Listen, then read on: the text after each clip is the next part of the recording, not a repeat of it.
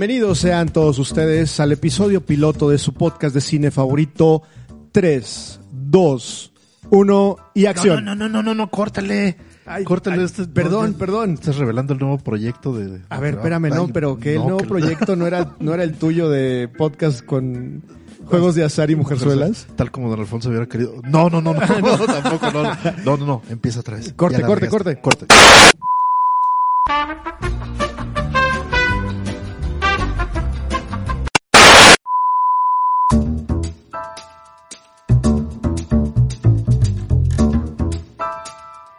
Bienvenidos sean todos ustedes a su podcast de cine favorito 5 y acción. Muchas gracias por acompañarnos nuevamente en esta ocasión, en este episodio número 13 de la tercera temporada. Y ahora, como siempre, bueno, no como siempre porque yo he estado ausente unos, unos cuantos episodios, eh, nos encontramos solamente presentes tres de los cinco miembros de este, de este club de cine. Nada que ver con eso que ustedes escucharon al principio. ¿eh? Es- Olvídenlo. eh, sí, perdón, perdón, nunca, exacto, nunca pasó, nunca pasó. Eh, y voy a empezar por presentar a mis amigos y compañeros de podcast. Y en primer lugar, como siempre, como siempre, la dama de la mesa, Monsiureña. Hola, ¿qué tal? Buenas noches a todos. Hasta el momento solamente el equipo de sonido y yo creo que somos los que tenemos palomita en todas las asistencias. Va- vamos a empezar a correr una quiniela de a ver quién es el que falta primero. Seguramente yo. No lo sabemos. Seguramente yo. Pero bueno, hola, ¿qué tal? ¿Cómo estás, Monse? ¿Bien? Muy bien, ¿y ustedes? Bien. Excelente. Y como siempre, también en controles y micrófonos, eh, nuestro querido amigo Rodrigo Guerrero, mejor conocido como Rorriberto. Hola, ¿qué tal a todos? Buenos días, Tangambandapio. Buenas tardes, Chimalhuacán de las Cocas. Espero que se encuentren perfectamente cómodos para escuchar este nuevo episodio de 5 y Acción. Así es. Y en esta ocasión, eh, eh, guiándolos por este episodio y regresando de una pequeña ausencia de algunos episodios anteriores, eh, les doy nuevamente la bienvenida. Soy Alex Mouret y en esta ocasión también queremos saludar a nuestros amigos Arturo Estrada, que, que anda seguramente ahí haciendo quehaceres. Que seres de, de hombre, obviamente. Por supuesto. Cuidado. Los quehaceres no tienen sexo. Es que Unisex. él está haciendo otro tipo de quehaceres. Sí, no, no, no hablábamos de los quehaceres domésticos, no, eran otros quehaceres.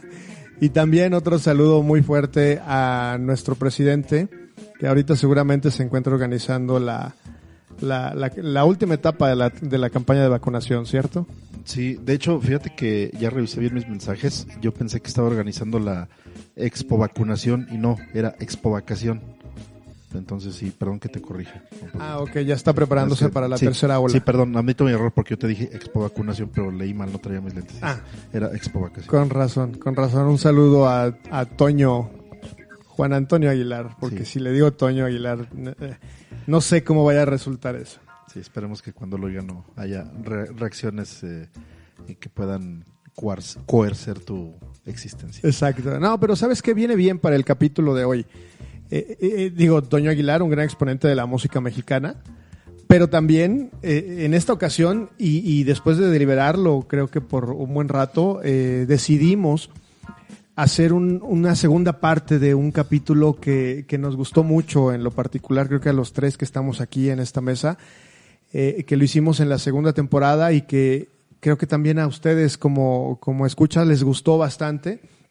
Y se trata nada más y nada menos que soundtracks o música para el cine.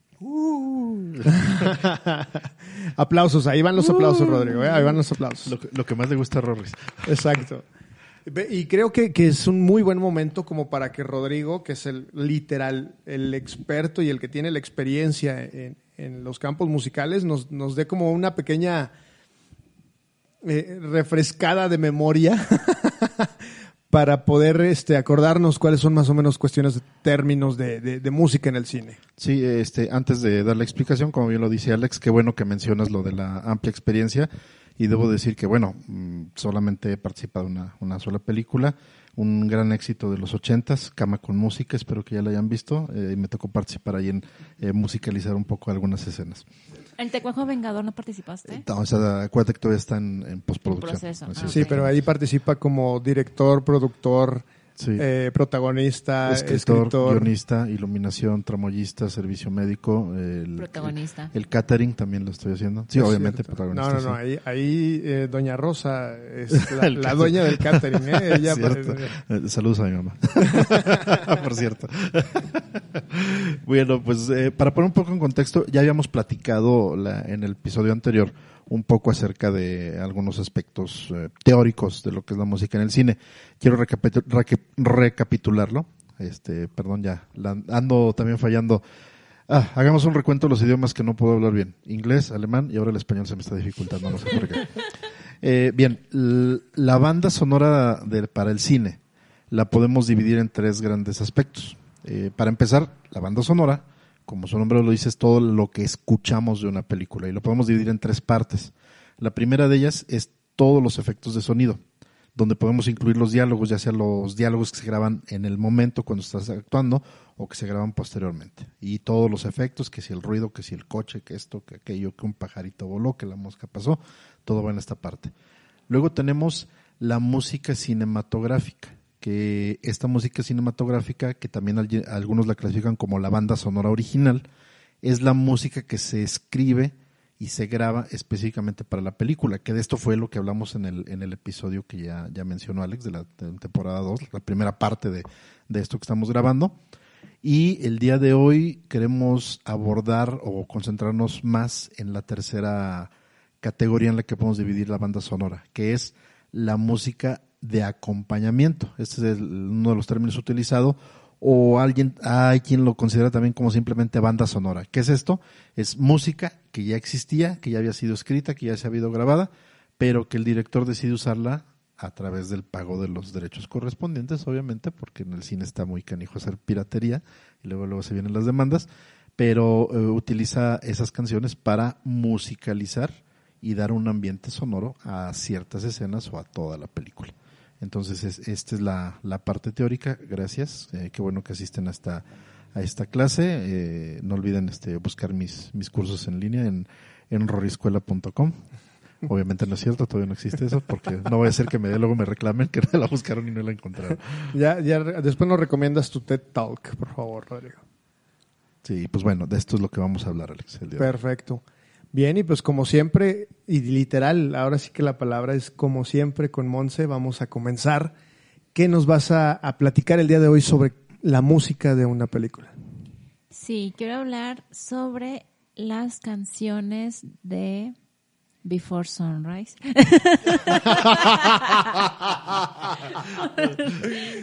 Oye, aquí aplica el meme ese de, de Anakin y, y Padme, ¿no? De- de- de- voy a hablar de las canciones de, de Before. ¿Es en serio? ¿Es en serio?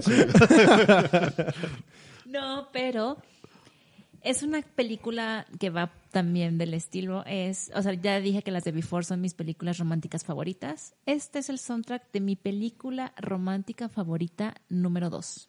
Porque Before están todas, las tres están en, en número uno. Entonces sería la 4, ¿no? No, las tres están en el número uno. Ok, de acuerdo.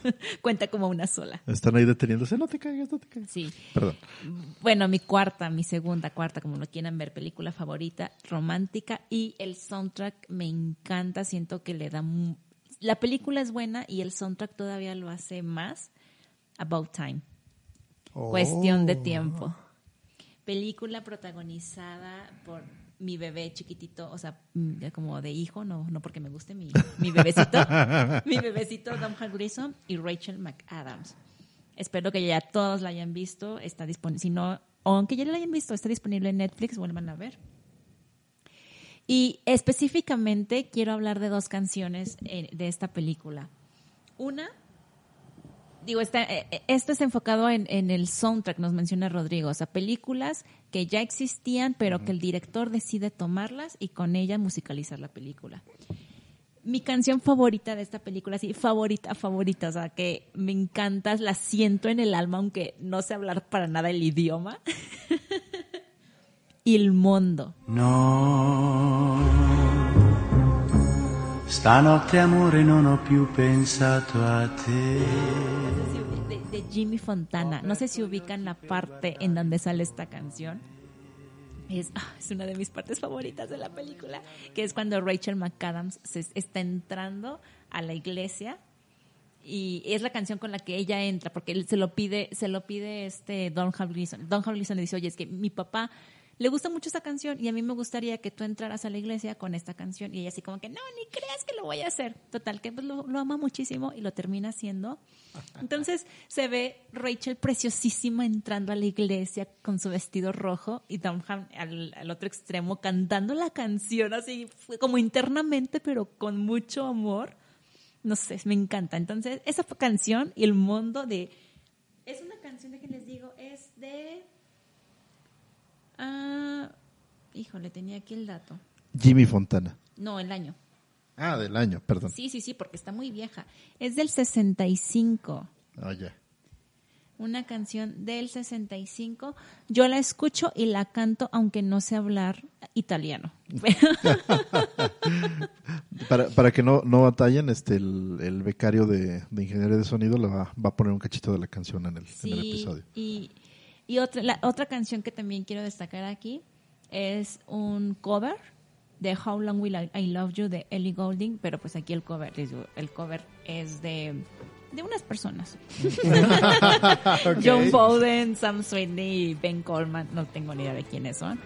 Esta canción la tocan en el tren, que es como en donde tienen esto, eh, donde se ve cómo ellos ya tienen una vida ya más de pareja, o sea, que viven juntos, de cómo se ve que, que empiezan a encontrarse, bueno, no encontrarse, sino que se despiden, por ejemplo, de que siempre dormían juntos y se despiden en el tren por- para cada quien irse a sus trabajos y se ven como con diferentes outfits y están cantando esa canción, How Long Will I Love You. Oye, oye, una pregunta. Obviamente no, no he visto la película, porque sí estoy aquí poniendo mucha atención para ver. A Con ver, razón, a ver si veo, con razón te veo poniéndome mucha atención, pensé que ya la habías visto. No, no la he visto. Pero fíjate que aquí me gustaría hacer una, una, una apreciación para nuestros escuchas. Eh, hay hay dos, dos tipos de, o dos formas de usar la, la música en las películas. Una de estas es eh, para musicalizar la escena, pero que solo el espectador la está escuchando. Mm, ok, ¿Sí? ok.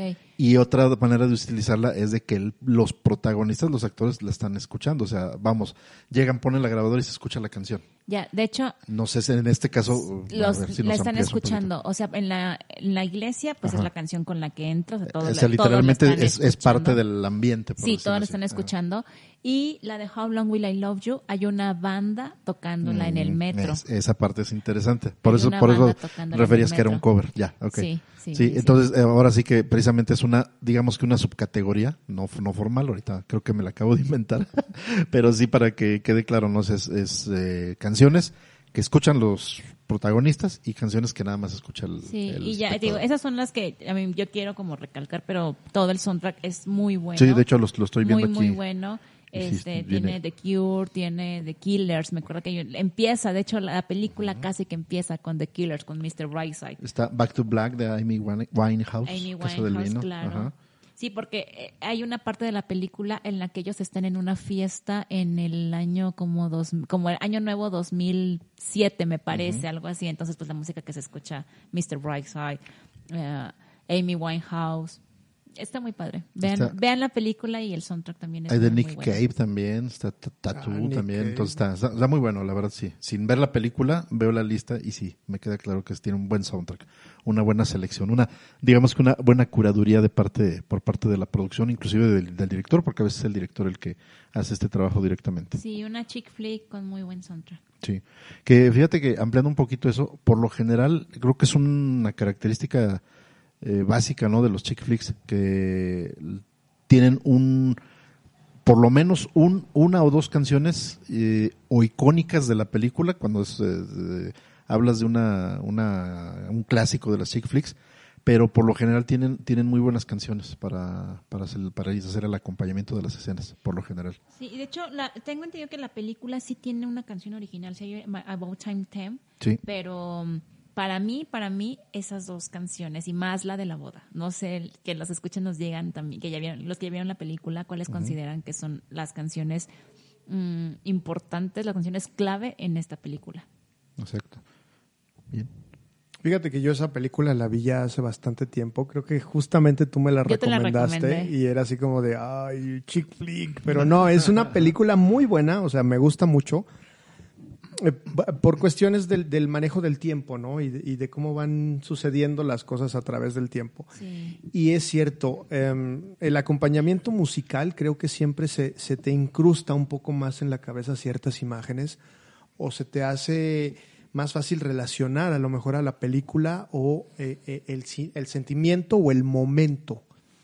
Eso te ayuda muchísimo, creo que es parte de la magia que, que- que implica hacer una muy buena selección de, de música, no tanto como algo original, sino más bien como una selección que realmente te pueda describir el sentimiento o de lo que quieren, a donde quieren llevarte como espectador, ¿no? Entonces, creo que sí me dan ganas como de, de revisitarla, ¿no? Esa de About Time. Yo la revisito de vez en cuando y igual que, que Before siempre lloro con las mismas escenas y lloro así a moco tendido. es, que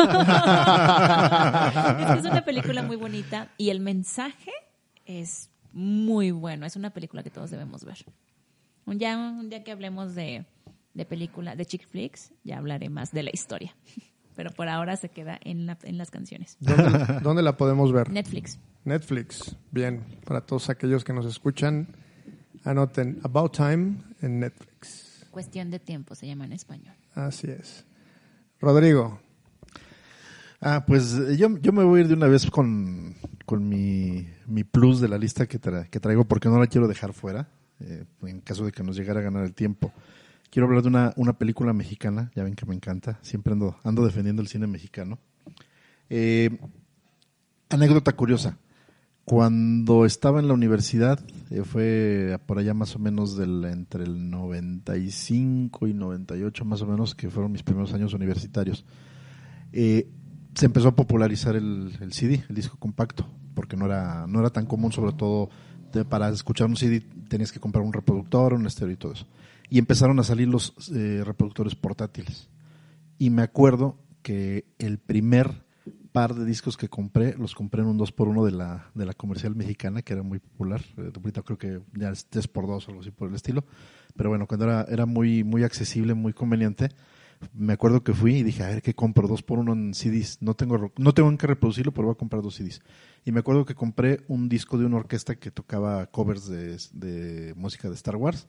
Y compré este de la otra conquista. Me llamó la atención, no había visto la película. Y me llamó la atención y, ah, pues no está mal, vamos a. Un tema, tema de, la conquista de México por los españoles, todo esto. Había indígenas de por medio. Y dije, ah, pues ve interesante, vamos a ver qué tal. Y eh, mm, días después me compré mi primer reproductor de CD, un reproductor portátil. Puse mis discos, los abrí. Así que para los que somos más veteranos, creo que encontramos cierto placer en abrir eh, o un cassette Claro, o, un- sí. o un CD, quitarle el celofán, abrir, sacar el, el del el, lib- el librito que traen ahí acompañados el, el material. Así lo hice, lo puse, empecé a escuchar. Ahorita voy a hablar más del, del- del- de la música, es- es- eso, pero quiero cerrar la anécdota. Para que se den una idea, hay una parte donde canta una soprano, canta un aria, así con su voz toda, pues estilo ópera, pero la letra está en náhuatl. Y, la, y lo que canta náhuatl es algo así como Tleicate- Tleicatemush, ay, temushcahuili, algo así por el estilo, Ni perdón. en español Ni puede. en náhuatl, pero agreguen otro Agrega idioma. otro, lista, por favor. Por favor, gracias. Me daba miedo que empezaras a cantar, ¿eh? Me- de, verdad, me daba miedo que empezaras a cantar en Aguatl. Tleika Simolyononotzan. Sí, no, es ¿Qué que, significa? ¿Por qué no dialogas con tu corazón? Oh. O sea, ¿por qué no platicas contigo mismo? Y hasta ahorita se me Qué está, bonito. se me está hinchando el cuero. Pero imagínate, estás oyendo música así como que prehispánica y de repente es el corte, empieza la soprano, así, esto. Lloré. Lloré porque se me juntaron la emoción de escuchar eh, náhuatl en estilo ópera, una soprano que canta muy padre, con mi primer disco que escuchaba en, en un reproductor. Fue todo un choque de emociones.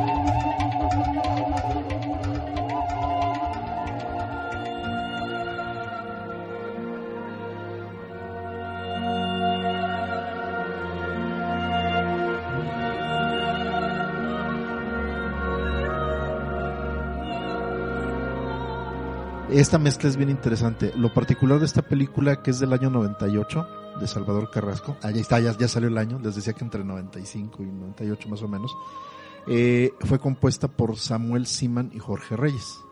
Jorge Reyes, para quienes no lo sepan, es el gurú, en paz descanse, ya falleció, de la música prehispánica, por decirlo así, el- tanto original como, bueno, no original porque no hay partituras de los aztecas o de los pueblos originarios, pero sí también hizo muchos experimentos eh, con la música, combinando sintetizadores, todo esto.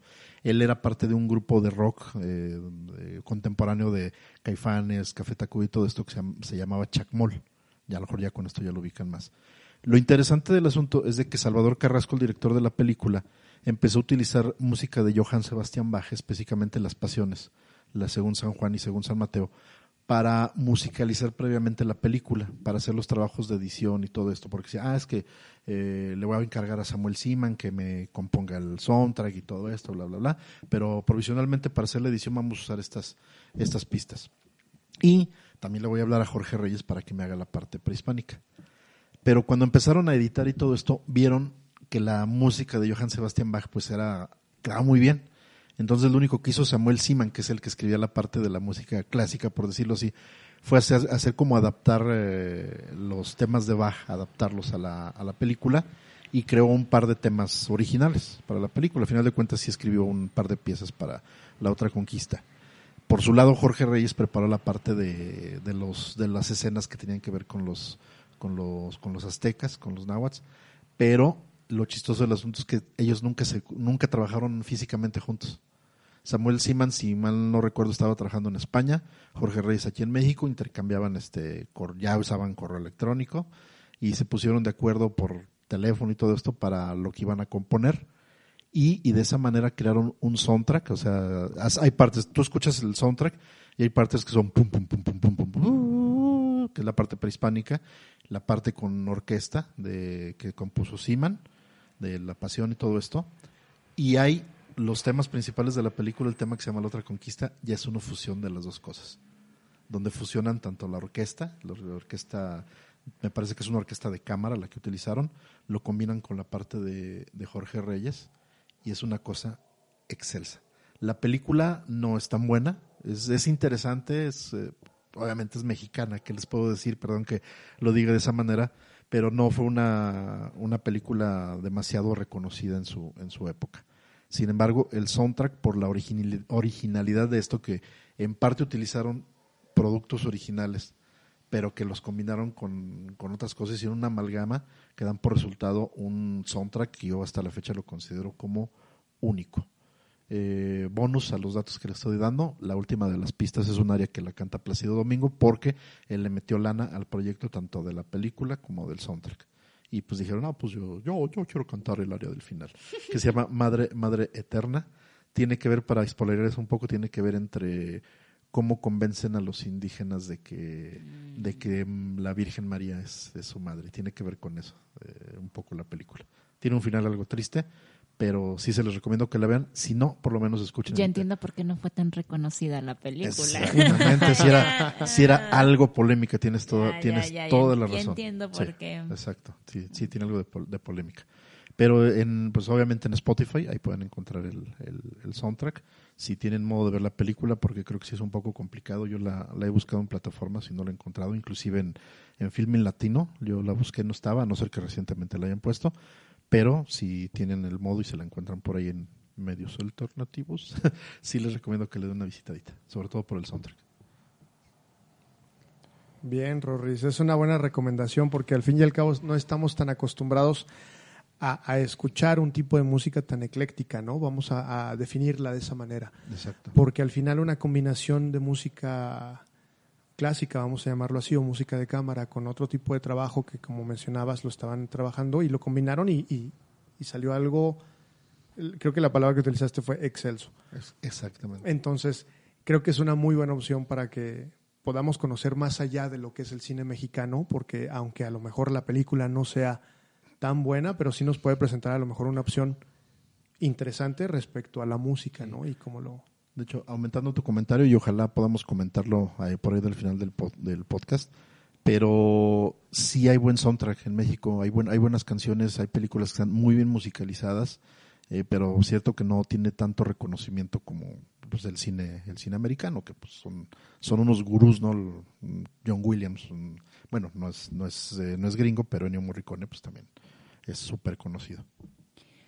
Ahorita que estabas platicándonos de, del soundtrack de, de toda esta combinación de sonidos, me recordó mucho, ustedes díganme, si, si, si no, al, a los feriales.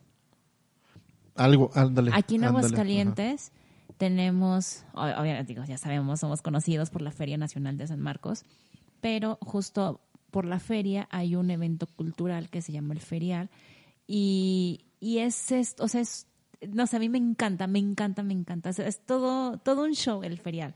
Y los boletos acaban rapidísimo porque es algo que la gente, la, la gente de aquí apreciamos muchísimo. Que es justo, o sea, te van platicando como historias, tienen, tienen temáticas, cada año es una temática, pero toda la historia, tú ves artistas que están bailando, ves la escenografía y ves, art- ves músicos, entonces ahí de repente digo que creo que ahorita mi, mi ferial favorito fue el de hace como 3, 4 años, había una parte de unos volcanes del Iztaccíhuatl y del Popocatépetl y también era como parte, como era la orquesta sinfónica tocando, tocando cosas muy, muy, este, muy mexicanas, muy de antes y está muy, muy padre. O sea, yo siempre que veo el ferial termino casi llorando. Así, es que qué bonito. Me recordó mucho el ferial. Eso Sí. está muy padre, porque, como dices, es parte como de la identidad, ¿no? De Sí. aquí, de, de nuestra ciudad. Ay, nuestra ciudad. Eh, y, y de cómo ha evolucionado a través del tiempo, pero también con un acompañamiento musical padre. Sí, yo les recomiendo que si vienen a Aguascalientes a, a la Feria de San Marcos, Cuando se pueda. Ya, Cuando se 2022 se va a poder, disculpe, ya, 2022. Pero sí busquen, creo que en marzo salen los boletos del ferial, sí, y se, se acaban rapidísimo, Sí. muy rápido. Aquí lo interesante, como bien lo dices, es la, la producción eh, está muy bien hecho, la verdad. Sí, está súper Y lo bien interesante hecho. es de que es diferente cada año. O sea, lo que puede, lo que te toca ver un año no lo vas a volver a ver. Exacto, Eso por eso, es por eso nos tienen ahí todos los años. Sí. Y ampliando un poquito ahorita que mencionas eso de la orquesta y también en general la recomendación para los que nos escuchan, dense la oportunidad de escuchar el, mat- el- el trabajo de Silvestre Revueltas. Específicamente les recomiendo que escuchen La Noche de los Mayas. Que es, ah, eh, ahorita que mencionaste eso, orquesta tocando algo así medio prehispánico, La Noche de los Mayas es eso. Entonces, este, quien tenga la oportunidad, escúchenlo. Ese sí fácilmente lo encuentran en YouTube. De hecho, hay una película del 39 que tiene que ver con esta temática, que obviamente es con la música de Silvestre Revueltas y más o menos va por este, este tenor. Pero bueno, sigamos. Adelante, Alex. No, pues por mi parte yo quiero platicar acerca de una directora estadounidense que, que a, a Monse espero que le, le guste, creo que ha visto algunas películas. Eh, Sofía Coppola. Tal vez conocen a su papá. Tal vez conoces a, a su papá, exacto, tal vez conocen a su papá. Ta- Tal vez, tal vez me recuerden por hijas como... no. Exacto, ¿no? Casi. Y, ella es una directora que es relativamente joven, vamos a decirlo de esa forma, y ha tenido como una gran influencia en, la nueva forma en que se hace cine en el mundo. Eh, hay algunas películas de, no ha hecho mucho cine, pero sí ha hecho como algunas cuestiones de, mucha calidad. No he visto una que se llama Las Vírgenes Suicidas, que, que la traigo ahí en la, en la lista. Pero ¿quién no, ¿quién no recuerda esa película de Perdidos en Tokio? O este, una película que en Estados Unidos se llama The Beguiled. En, en México creo que les llaman El Amante. Eh, pero de la película que quiero hablar principalmente es una película que me gusta muchísimo que se llama María Antonieta. Está protagonizada por Kristen Dunst, Jason Schwartzman, eh, en los papeles principales. Y es una película del 2006 que está, es literal una, una biografía basada en un libro. Pero lo más interesante de esto no es tanto la forma en que está construida la película, porque la verdad tiene una sensibilidad muy, muy padre, sino la música con la que está acompañada la película. Tú te imaginarás que a lo mejor en la Francia de los 1700, en donde Luis XVI y María Antonieta, este, sería un literal un soundtrack lleno de música barroca, ¿no? Pero no, este, Sofía Coppola va muchísimo más allá de lo que estamos acostumbrados a ver para películas históricas y nos presenta un soundtrack en donde literal tenemos a artistas tan importantes como The Strokes, New Order, The Cure, Siouxsie and the Banshees, eh, Bobo Wow, Bow Wow Wow, perdón, este, Adam and the Ants y eh, bandas actuales, muy actuales como Air o Ape- Aphex Twins, este, que la verdad sí están muy interesantes. ¿Qué es lo que me llama mucho la atención? Por ejemplo, hay una, ah, una escena en donde está María Antonieta entregándose a los excesos, literal, comprando A cosas. come y come tacos. A come y come tacos, claro. Ah, no, pasteles. De hecho, es, es, una, es una escena donde está haciendo compra de ropa, zapatos, telas, todo, eh, en compañía de, de varias duquesas que eran sus amigas y las damas de compañía, y de repente se escuchan unos, unos acordes así de un este, de una canción que se llama I Want Candy. Y es un rockcito ligero y punk, así muy interesante.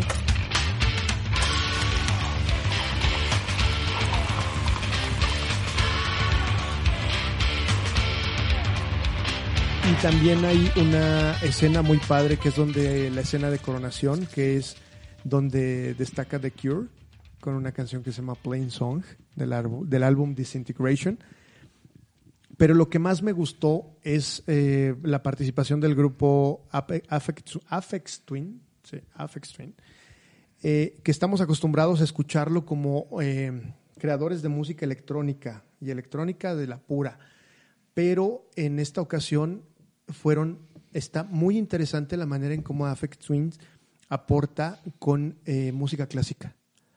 Y hay una escena que me gusta muchísimo cuando ella como que recapacita y se retira al, Petit Trianon a, relajarse, a entregarse como a momentos de, de mucha concupiscencia, vamos a llamarlo así, o a lo mejor de mucha relajación, de, de hacer muy, muy sibarita el momento en donde se escuchan unos acordes de una canción que se llama Abril 14 o el 14 de abril, eh, donde ella se entrega totalmente al, al, al onanismo, no, digamos, no onanismo, la palabra no es esa. Al autoplacer. No, al autoplacer, pero no el físico, el- no el sexual, sino el físico, el entregarse al, al, al, al sibaritismo, entregarse al, al- a- a- no sé. Pero la manera en que te lo transmite, Fumar mota. Fumar mota, sí, tal vez, a lo mejor en aquel momento pudiera haber sido opio, pero, pero, pero, pues sí. Y, hedonismo, un momento de hedonismo muy, muy padre. Eh, la película es una película que yo siempre he creído que está muy infravalorada, al igual que Kristen Dunst en ese momento. Yo creo que ella pudo haber destacado muchísimo como en una película como esa. Ahorita ya está más o menos considerada de culto. Eh, hay otra escena donde, pues, eh, la verdad sí eh, es complicado cuando se mueren los hijos de María Antonieta, porque tiene varias muertes eh, de sus hijos. Y hay una, una canción, bueno, una pieza que se llama Trista Prats, Pals Flambeau, de Ag- Agnes Melón, Agnès Melón. Y también es como añadirle un poco más de dramatismo. No niega tampoco dentro del soundtrack eh, que, hay, que existen momentos en donde puede participar música clásica o música de otra naturaleza, mucho más adecuada a lo mejor a la historia que está contando, pero en ningún momento se contrapone contra el, el soundtrack tan ecléctico y tan raro y tan disruptivo que puede ser, ¿no? Y no solamente lo ha hecho en María Antonieta, creo que también eh, en esa película que se llama The Beguiled o El Amante, eh, cierran con una canción de una banda francesa que se llama Phoenix. De hecho, ella está casada con el, con el líder de, de esa banda. Y, y ha tenido colaboraciones. Y en, por ejemplo, Nepotismo. mm, tal vez, o digamos colaboración. Y aparte Jason Schwartzman es, el prim- es su primo, es Ah. primo de Sofía Coppola. Cierto. Entonces, nepotismo. Sí, nepotismo. Y también en la de Perdidos en Tokio, también tiene una, una capacidad de elegir las canciones. Con Air, por ejemplo, eh, que, que te ayudan a que todas sus películas sean muchísimo más ah, profundas y mucho más sensible sobre lo que te quiere transmitir. Entonces les, recomiendo un montón que vean María Antonieta. Am, según veo aquí en mi, en mi celular, está disponible en HBO Max. Entonces, para aquellos que empiezan ya con el furor de tener HBO Max en las últimas semanas, ya que abrió su plataforma a Latinoamérica, eh, búsquenla ahí. Busquen también eh, The Beguiled, esa yo, yo la vi en Netflix. Y eh, Perdidos en Tokio creo que es un poquitito más difícil de encontrar, al igual que Las Vírgenes Suicidas. Y creo que en su última participación la hizo con Apple, Apple TV. Este, Apple TV Plus. Apple TV Plus, así es. Ahí no sé cómo está el soundtrack, creo que esa sí la vio Monse, pero Sí, pero el soundtrack, ay, perdón, este, no, rec- o sea, no recuerdo el soundtrack, la película ya, ya lo había mencionado, me gustó, se me hizo muy ligera, muy agradable para si un día estás cansada, vela, pero el soundtrack no me acuerdo, o sea, sí, sí hubo... no fue tan No me memorable. acuerdo, no. Pero bueno, de todos modos, igual y, y se la recomiendo un montón. Por favor, María Antonieta es una película del 2006 y yo espero que les guste. Monse, ¿tienes alguna otra que nos quieras platicar? Ah, no, solo de María Antonieta. y nada más quería decir que María Antonieta de las Nieves. concuerdo, concuerdo este, con la gente que dice que no está tan cool la película. El soundtrack es muy bueno. El soundtrack es muy, muy bueno. A mi gusto es lo que rescato de la película. De la de María Antonieta. Sí, porque ni, ni este, o sea, ni la película, ni Kristen, lo siento, no. ok. No tiene tu aprobación. Este, bueno, de otra película quieres quiero hablar. Batallé para seleccionar una segunda película. Dije, ¿para qué me hago? Voy a hablar de una de las que más sé y que el soundtrack me lo conozco, lo conozco de pie a pa. Before. Obvio. Juego de gemelas. No, lo- eso no me lo esperaba. Ni yo. Juego de gemelas. ¿Pero cuál versión? La nueva, la, bueno, la última, pues, no nueva, la última. Con... Pero ahí como tres o cuatro, ¿no? ¿O No, no, no, Juego de Gemelas. ¿Son nada más la dos? última, pero sí, pero la última, la última es con esta Lindsay Lohan. Pues pero la- son es nada la más única dos. que hay, no, ¿no? no, Hay más. Hay una, No hay hay más, antes. hay una- Hay una nada más. Según yo hay una antes. Sí, Órale. sí, ya existía esa, esa, esa versión. No fue nada nuevo.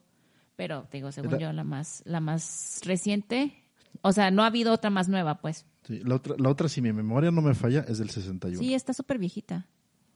Y digo, según yo, solamente hay dos. Pero bueno, la de Lindsay Lohan. Me encanta el soundtrack. O sea, es una de mis películas favoritas porque crecí con esa película. O sea, a mí me tocó. Digo, Lindsay Lohan es poquito más grande que yo. Entonces, cuando salió el juego de gemelas, yo quería el look que traía ella y todos. Oye, mira, es del 98 igual que la otra conquista. Mi- Mientras yo escuchaba a Jorge Reyes, tú escuchabas, Escuchabas a Lindsay. Lohan. No, yo veía a Lindsay Lohan, pero chéquense el soundtrack. La película empieza, literalmente empieza con L.O.B.E. de Nat King Cole. Ok. O sea, El. Ajá, o sea, mientras, mientras Rory se estaba escuchando este sus cánticos. Ajá, yo estaba escuchando a Nat King Cole. O sea. Y luego hay otra escena de juego de gemelas en donde hay eh, este uno de los personajes se me olvida es- si es Amy o Hallie, perdón, estoy confundiendo, pero bueno, Sí, pues los papás también se confundieron. obvio. Eh, un, Amy o Haley es Amy, creo que es Amy. Mm, no, es Haley. Es Hailey. Sí, es Haley, ya me acordé. La rebelde es Haley. Están en el campamento y están haciendo apuestas, obviamente, pues escondidas, ¿no? Y llega Haley, pero con una chamarra de cuero, unos lentes de sol en la noche.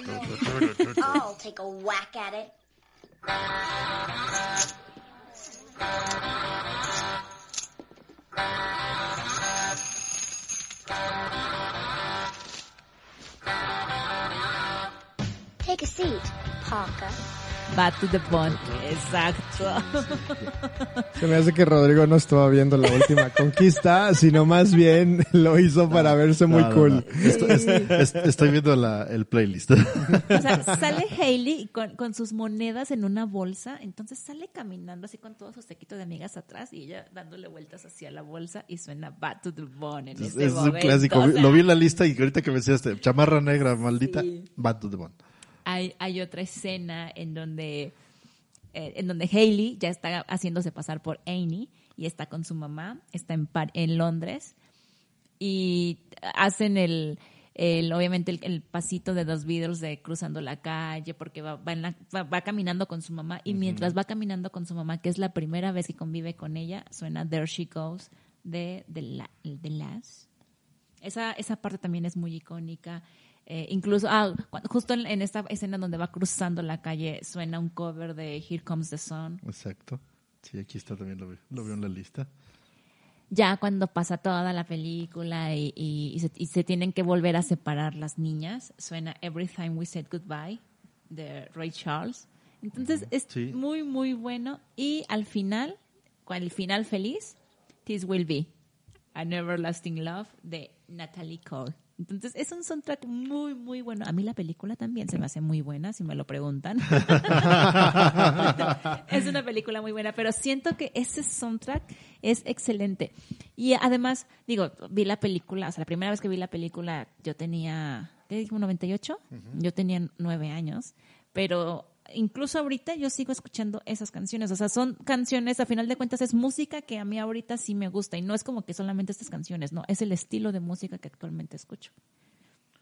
Sí, y de hecho estoy, bueno, estoy viendo la, el playlist y me llama la, me llama la atención que hay un músico que curiosamente casi veo que no lo, no lo utilizan mucho o, le dan poco crédito, o sea, resalta poco, que es Glenn Miller, que eh, ojalá en algún momento hablemos de él porque también es, fue un músico que ambientaba las tropas de la Segunda Guerra Mundial de Estados Unidos, murió trágicamente en un accidente de avión, pero que era una gran promesa de la, la música orquestal, que toca la In, In the Mood, que es, también es un tema, tema clásico. Está, está muy bien, está, está muy padre el, el, el- ¿cómo se llama? La curaduría de, de canciones. Sí, y va súper acorde con la película, o sea, con el momento va súper bien.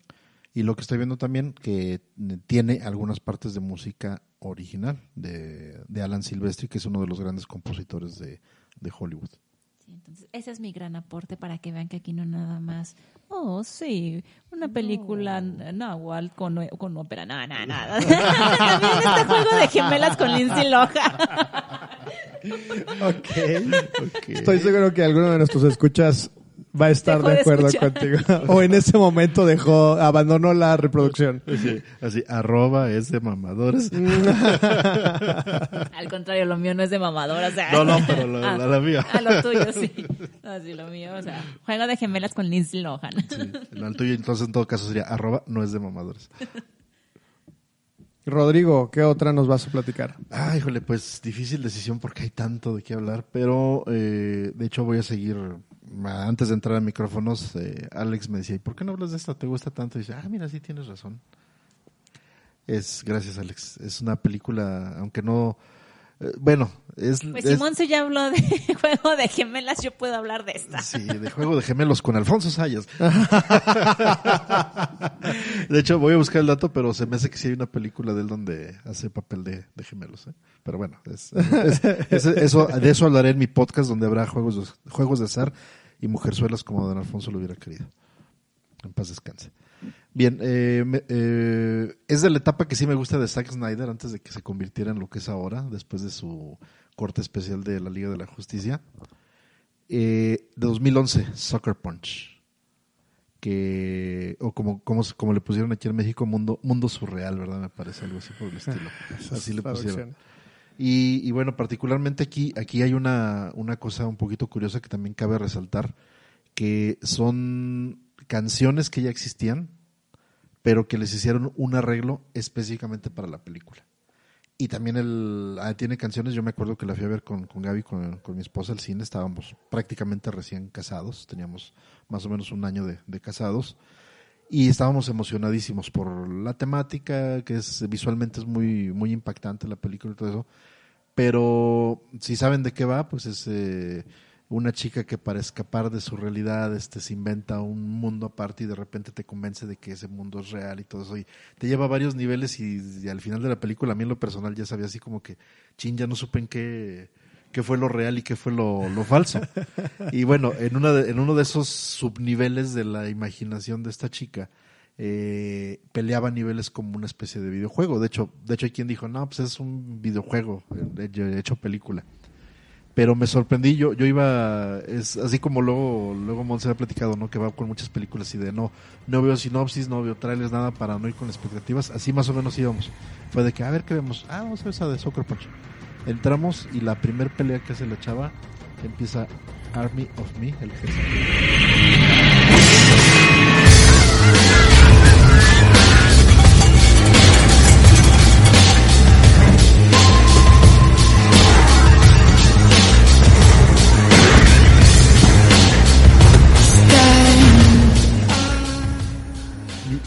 ¿Cómo sería la traducción? Alex? Army of Me No, es- pero la traducción, ¿cómo sería? Ah. Es que en sí la canción habla sobre sobre alguien que está demasiado enojado como si estuvieras eh, eh, una, una- una persona con una batalla y Ajá. estuvieras eh, enfrentándote a un ejército. Lo comento porque pues deben de saber que Alex es el especialista en, en Bjork. Eh, algún tiempo estuvimos peleándonos por el, por el amor de esa mujer, pero decidí cedérsela cuando conocí a, a Karen O. Eh, Karen no tiene dueña. Eh, eh, eh, eh, eh, mi Karen no tiene dueña. Ahí te quería llevar. Sí, no, no, ahí, ahí, ahí el apunte es Army of Me de Bjork le da oh, otro movimiento a esa película. Exactamente, pero no es la versión original de los álbumes de, de Bjork, sino que es un, un arreglo que hicieron que lo canta, ayúdame Alex, Creo que eso es con Nancy, pero tendremos que checarlo. Lo hice por la, la- por la pronunciación, porque si hubiera batallado. Ya ven que tengo problemas con los idiomas. ¿Y ¿Qué otro idioma podría, podría dificultárseme? Aparte de los ya Ah, mencioné. ah, ah, más bien dinos en cuál no. Gorleone. Gorlombi. Gorleone. bueno, ajá, y bueno, y otra, y otra de estas, esa es la primera batalla. Pero tiene, tiene otras, otro par, tiene muchísimas, pero hay otras, otras que me gustaría mencionar. White Rabbit de Jefferson Airplane, que también es un, un cover, este no, no tengo aquí el dato de quién la, la canta para la película, pero es una, una canción clasiquísima y que justamente la letra de la canción que deben de saber, que está, obviamente está basada en los cuentos de Alicia en el País de las Maravillas, pero la compusieron esta canción Jefferson Airplane en el- para que se den una idea, la tocaron en Woodstock, entonces la, la compusieron en los en las épocas más psicodélicas de la, de la música rock, entonces habla del viaje de Alicia dentro del agujero del conejo y, y pues ustedes saben que todo esto tiene un significado tremendo dentro de la fantasía, entonces la utilizan para parte del viaje de esta chica y pues obviamente es, muy significativa. Otra canción que me emocionó mucho fue Where is My Mind de My Mind, ¿Dónde está mi mente? de, de Pixies. También es una, peli- una película, una canción clasiquísima y también la tiene que ver con justamente con la pérdida de... Para que se den una idea, y como es de 2011, me puedo atrever a dar este spoiler, a la chica le van a hacer una lobotomía y es justamente cuando, cuando usan esta canción de Where is My Mind. Y la que más me emocionó fue que utilizaron una canción de los Beatles, Tomorrow Never Knows, que es una de las canciones que más me gustan de los Beatles. Es una, de sus canciones más raras, tal vez de las menos populares, pero es de las que más me gustan. Y también lo utilizan para una, una de las secuencias de batalla y uf, es, un, una, una- es, una, es una chulada. Y pues sí, obviamente es una, una película que pues no, no tuvo una muy buena crítica cuando se estrenó. Sin embargo, muchos le tenemos bastante cariño, en primer lugar por las escenas, eh, que pues li- así como lo dije, literalmente parece un videojuego pero también la música tiene mucho que ver en el disfrute de esta película. Entonces, también se las recomiendo. Es- Si no la han visto, les recomiendo que la vean. La van a disfrutar si les gustan sobre todo los efectos especiales, la violencia, escenas de combate y acompañados por una buena música, por un soundtrack. ¿Dónde la podemos ver, Rodrigo? Híjole, no te quiero echar mentiras, pero me parece que está en. eh, déjame ver la memoria. Va a estar en. No estoy seguro si está en HBO o está en Amazon Prime.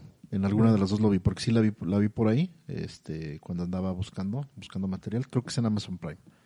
Es de Zack Snyder, ¿verdad? Zack Snyder, es correcto. Bien, no, pues hay que también darle otra revisitada a esa porque Sí. la verdad es creo que sí es de las películas que tienen muy buena selección de. Sí, este, de hecho, las películas de Zack Snyder en lo particular y me gustan, me gustan mucho. De hecho, otra de ellas es la de Watchmen, que también es de él, que es una adaptación de un cómic, pero aprovechando la punta de, de que él dirigió Soccer Punch, pero también tiene una muy buena selección de música, pero ya, es, ojalá hagamos una tercera parte y ahí ampliamos un poco más esto. No, pues hay una, una buena sugerencia y yo me voy a ir entonces al, al otro extremo de, de la sugerencia. Generalmente no, no lo hago yo, pero creo que, que esta película sí se merece mucho el, el ser incluida a lo mejor en este, en este tipo de, de programas. Y me quiero referir básicamente a una película mexicana del año 2000 creo que en su momento y durante muchos años fue la película mexicana más taquillera de México. Y eh, a mi punto de vista replanteó la nueva manera de hacer cine en México. Y estoy hablando de eh, Amores Perros.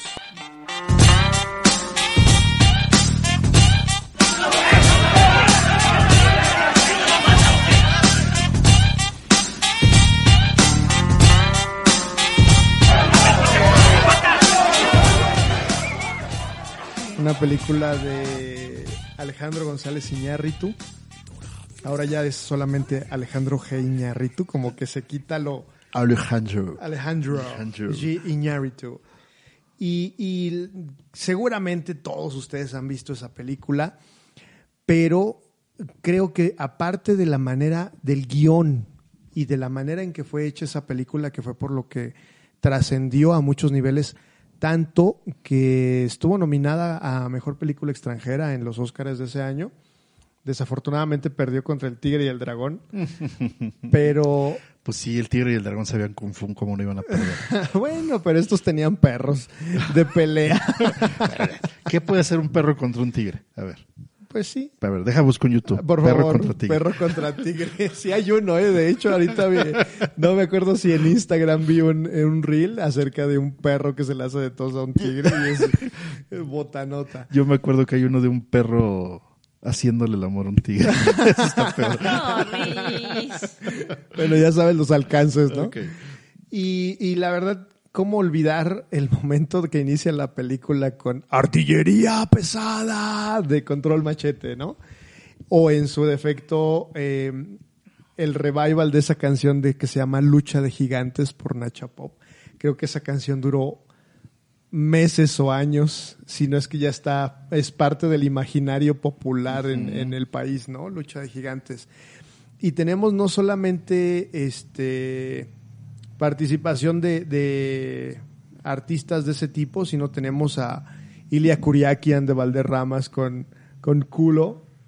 Eh, tenemos también a Celia Cruz con La vida es un carnaval. Eh, también tenemos a Titán con la de Corazón, mi corazón. Entonces trae una diversidad enorme, ¿no? Aparte del- de, la música original que escribió en su momento Gustavo Santaolalla, que obviamente usted, tú, sabes, Rodrigo Monste, Ya tú sabes, ya Rodrigo. tú sabes todo. Yo creo que nuestros escuchas identifican a Gustavo Santaolalla como uno de los mejores productores de, de música en, en Latinoamérica, ¿no? De hecho, eh, para ampliar más ese tema, les recomiendo que vean el, el documental, la docuserie de Rómpanlo Todo que está en Netflix. Ah, también buenísima, Sí, ¿verdad? y ahí van a comprender más la importancia de este señor. Y aparte, para que quien no, no lo sepa, eh, Gustavo Santolaya es el creador del soundtrack o de la música original de... eh, pim, pim, pim, pim. Secreto en la montaña, La ¿no? montaña, así es. Entonces, y es, es un clásico. Es, de hecho, se ganó el Oscar él por Sí, esa, por sí, esa, por esa música, ¿no?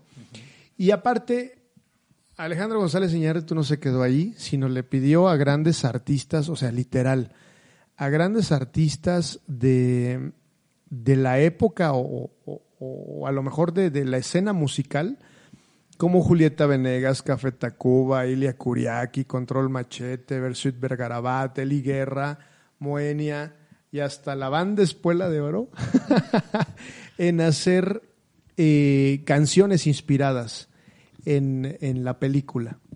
Entonces, ese soundtrack está buenísimo, es un disco doble, es un disco que está muy bueno en su momento.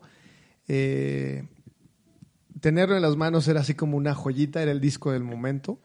Y ahora habrá que ver si se encuentra disponible en Spotify, porque creo que anda, sí está disponible en Spotify, para, para poder disfrutarlo. Y yo creo que también valdría muchísimo la pena darle una revisitada a la película y ponerle todavía muchísimo más atención a todos esos detalles tan no sutiles, porque la música no es sutil, sino al revés, es una música dinámica que siempre te está moviendo a través de todas la, las tres historias que se, que se encuentran, literal, que chocan, que colisionan entre sí. Entonces, sí está muy bueno, se lo recomiendo un montón. Yo creo que todos, todos en México, o por lo menos una inmensa mayoría de mexicanos, ya hemos visto esta película, pero sería una buena oportunidad de verla.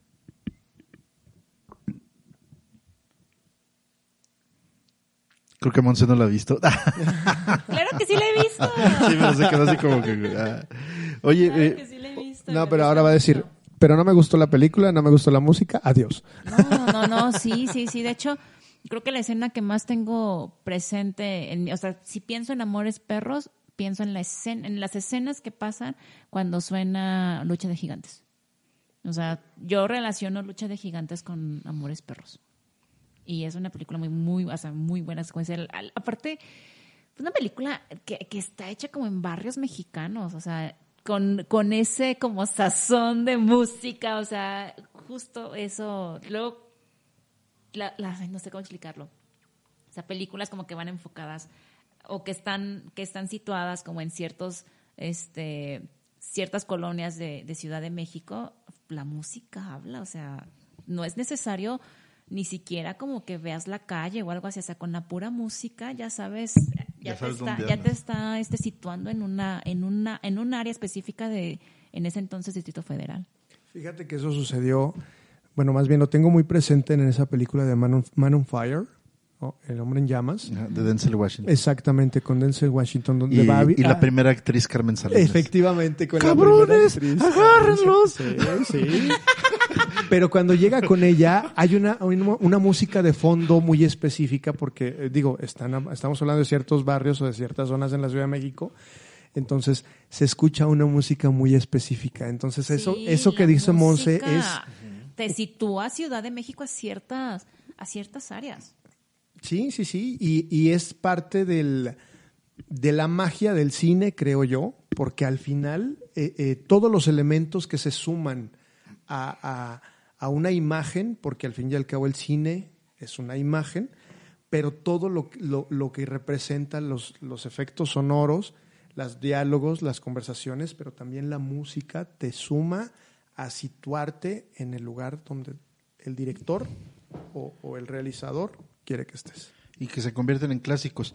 De hecho, fíjate que me, me gustaría mencionarles algunas canciones y, y- y también invitarlos a que si quieren hacer ustedes lo mismo, pero a ver de- a ver si las ubican eh, por digo por nombre. De todos les voy a dar el contexto. Pero por ejemplo, la canción del inmigrante Immigrant Song de Led Zeppelin que ya está invariablemente ligada a una escena de Thor Ragnarok, que es eh, justamente al final de la película que se está peleando ahí, en el Ragnarok, que está peleando Thor, y suena esta canción. Ah, Sí, sí. O, o simplemente, te voy a decir a qué, a qué película me recuerda. Shrek. Exactamente, es- es- eso es lo que te iba a decir. No sé cuál sea, creo Ajá. que es la 3 o no sé cuál Es- sea. creo que es la 2, me parece. Pero cuando las princesas Sí, empiezan sí, sí. A, a prepararse para la batalla y es... Exactamente. botana. Luego está Also, also Zaratustra, así hablaba Zaratustra. 2001, Odisea en el espacio, que es un clasiquísico, un clasiquísico. Oye, es un nuevo término, el clasiquísico. Ok, una Rory palabra. Eye of the Tiger, el ojo del tigre. Tan. Tan, tan, tan. Tan, tan, tan. Bueno, pero es que Tan, esta parece tan, que fue hecha para la película. Sí, O sea, pero, es, eh, pero esa, eh, invariablemente la escuchas y ya la ligas a una, a una película. ¿O qué, o qué opinas de la canción ahorita que tocaba en México, eh, cine mexicano? Amarte duele. Ay, esa para que veas no la he visto. Perdón. Pero sí me gusta Natalia Lafourcade, sí. Renata. que no la has visto. Te lo juro que no. No la veas porque vas a llorar. No, oye, de- debo decir, eh, creo que Joya. creo que nunca lo hemos mencionado en los en los en los episodios, pero Alex no había visto nosotros los pobres. Hasta que los sacamos a ver. Ya, ya, no me Que no, tiren. no entendía la frase de Torito, no te comprometas. Pepe el toro es inocente. Y, y se nos quedaba viendo, y qué onda. Y pues bueno, ah, y por último, sexo, pudor y lágrimas también. Ah, esa es una, Sí. esa es una, es requiere como que hablemos un poco más de esa película. Sí. También es, es como el cine bonito, ¿no? Del cine mexicano, pero con propuesta. Y la canción literal de Alex Sintek de Sexo, Pudor y Lágrimas, estoy hablando como del 99, creo, es esa, esa película. También duró meses en el top de película. Pues por eso sigue comiendo Alex Sinte. Exacto. oye, oye, Saludos, Alex. Hola, saludos Alex. O- Alex, pero el otro no este. Oye, y otra y otra que ahorita se me ocurrió una una canción, escuché la canción y que por la canción se me antojó ver la película Las oscuras primaveras, que la escribió Emanuel del Real de, de o meme de Café Tacuba. Esa es una, una de canción chingoncísima y que nomás por la pura canción quise ver la película. También la película es muy buena. Sí, es muy buena y, y eso que, to- que, que- que tocas es buenísimo. Como una película, una, ca- una canción te puede llevar a darte la curiosidad sobre la película, porque generalmente las ponen en los, en los trailers, ¿no? Que a Monse no le gusta ver trailers. Yo le recomiendo que lo haga por las noches cuando maneje en carretera, pero... pero... El, el némesis de Monsi es Lola la trailera. Exactamente. Pero como un tráiler te invita a ver una película y ese tráiler en su Sí, mayoría, eso de ver. exacto, pero O en sea. su mayoría están respaldadas por unas buenas canciones. Exactamente. ¿no? Así es.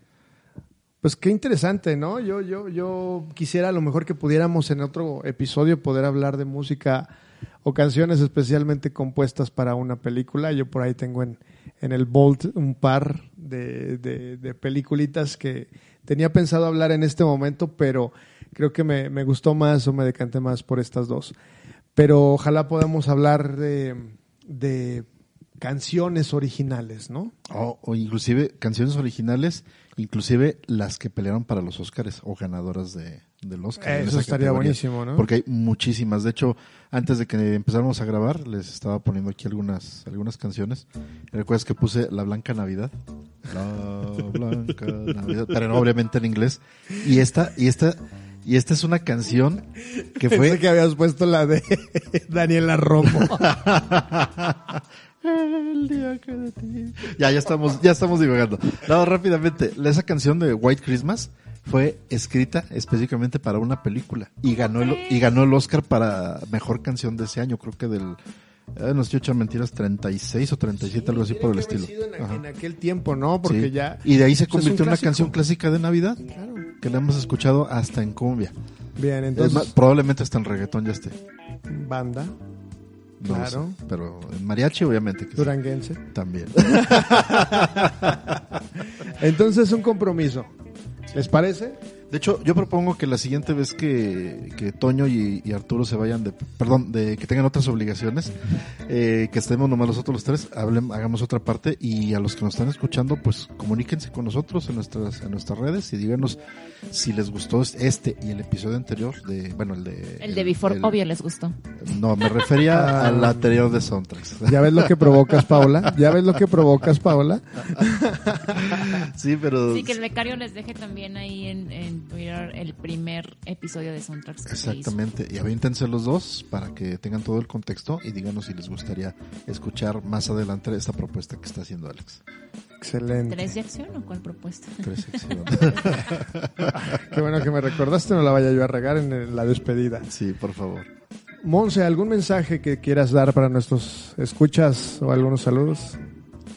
No, pues que nos, nos- este, si les gustó el episodio lo compartan y que también nos compartan cuáles son sus películas con soundtracks favoritos. ¿Dónde te podemos encontrar en redes sociales? En Twitter, arroba MNS-bajo. Excelente. Rodrigo, Eh, obviamente yo quiero, si nos está escuchando alguien del patronato de la feria, patrocínenos, tenemos un espacio, eh, podemos promocionarlos con unos boletitos para el ferial. Arroba Riberto, Rodrigo Guerrero, eh, qué bueno que estuvieron esta poco más de 60 minutos con nosotros. Y guiando el episodio de esta ocasión, eh, Alex Mouret, ha sido un placer realmente estar con ustedes el día de hoy. Recuerden seguirnos en nuestras redes sociales, como estamos, nos encontramos como arroba 5 y acción MX en Twitter, Twitter, Instagram y Letterboxd. También Ah, estamos como podcast de cine 5 y acción en Facebook y pueden escucharnos en las eh, redes de música o aplicaciones de música como Spotify y Apple Podcasts. Eh, ha sido un placer nuevamente. Gracias por acompañarnos, Rodrigo Monse, un servidor Alex Mauret. Y eh, esto fue el episodio número 13 de su podcast de cine favorito. 3, 2, 1. No, no, no. Perdón, Cinco. 5, 5 y acción. Su podcast de cine favorito, 5 y acción. Adiós. Bye.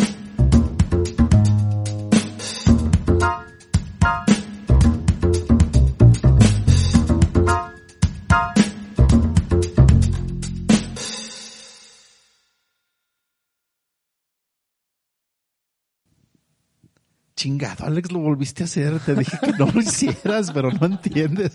Yo tengo que poner unos madrazos. Pues es que ya estamos mentalizados. espérate, güey, espérate.